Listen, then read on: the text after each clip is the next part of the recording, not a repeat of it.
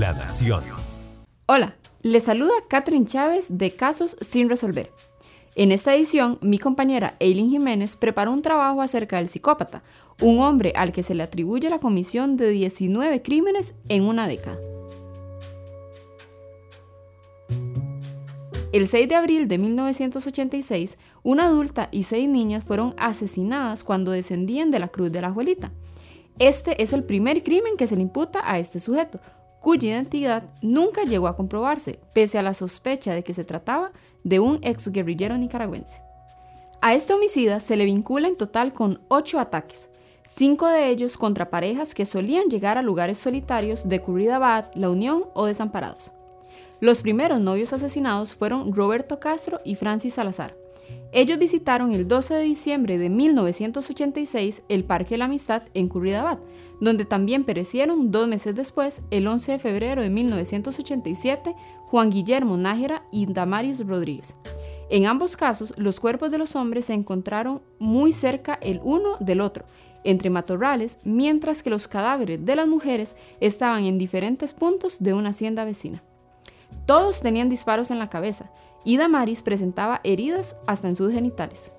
Esas lesiones fueron la tónica de las próximas víctimas mujeres, cuyos cuerpos fueron ubicados con heridas de arma blanca en sus partes íntimas.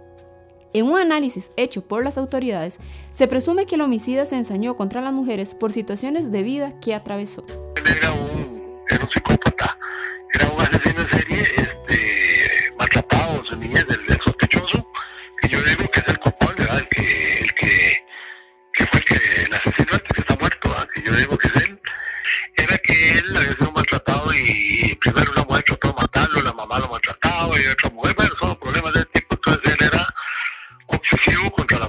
Él incluso llegaba, le pegaba el balazo al hombre, lo descartaba y a la mujer la, la, la, a otro lugar y le hacía barbaridades. ¿verdad?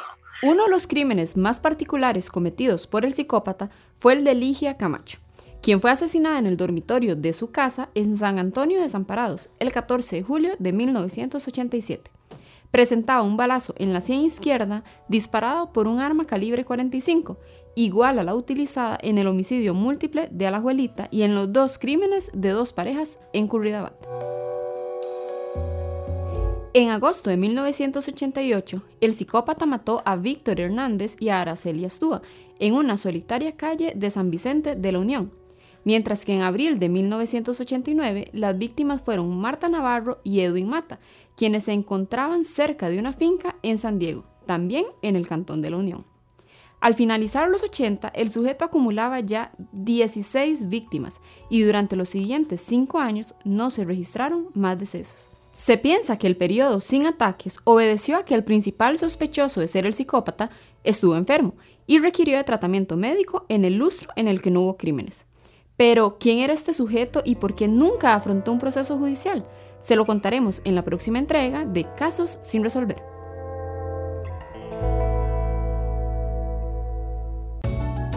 La Nación. De la página a sus oídos.